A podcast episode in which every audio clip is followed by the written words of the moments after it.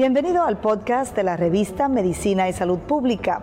No se pierda nuestra entrevista exclusiva con los médicos y expertos más relevantes para la medicina y la salud pública en Puerto Rico y el mundo.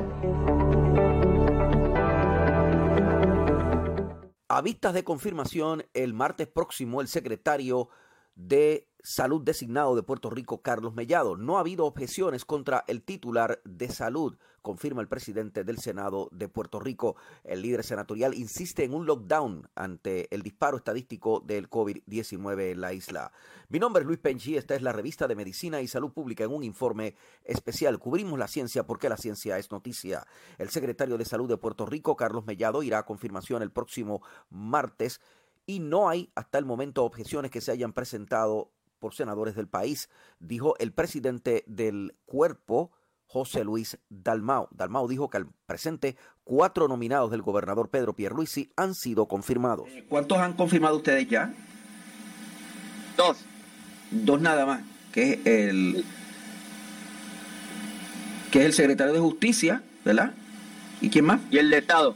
Y el de Estado no han... Ah, bueno, y el de la policía y, el de la sombrilla de seguridad pública. Ok, por eso. El secretario de salud... Cuatro, cuatro, cuatro. Cuatro. ¿Y el secretario de salud cuándo va? Tiene vista pública creo que la semana que viene.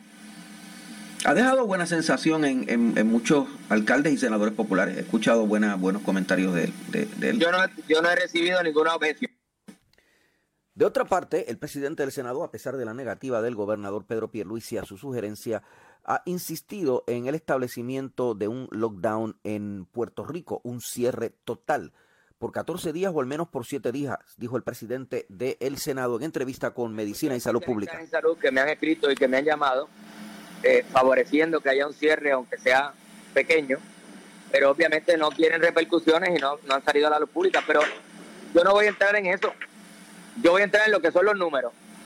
El primero de abril al 20 de abril tenemos 30 mil casos nuevos de contagio.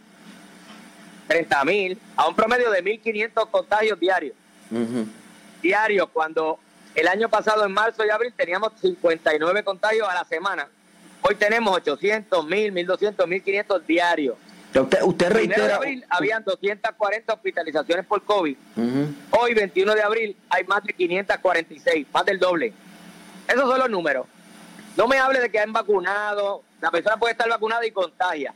Si los contagios siguen aumentando, hay que atenderlo. ¿Cómo se atiende? Pues siendo más restrictivo en el aeropuerto, siendo más restrictivo en las órdenes ejecutivas, aumentando la campaña de educación, continuando la vacunación, el monitoreo.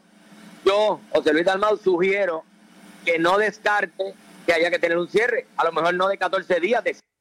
Mientras tanto, Pedro Pierluisi, el gobernador de Puerto Rico, ha dicho que ningún funcionario de su comité asesor científico o ningún científico en el país le ha dicho que hay que cerrar totalmente al país. Mi nombre es Luis Pechi para Medicina y Salud Pública. Cubrimos la ciencia porque la ciencia es noticiar.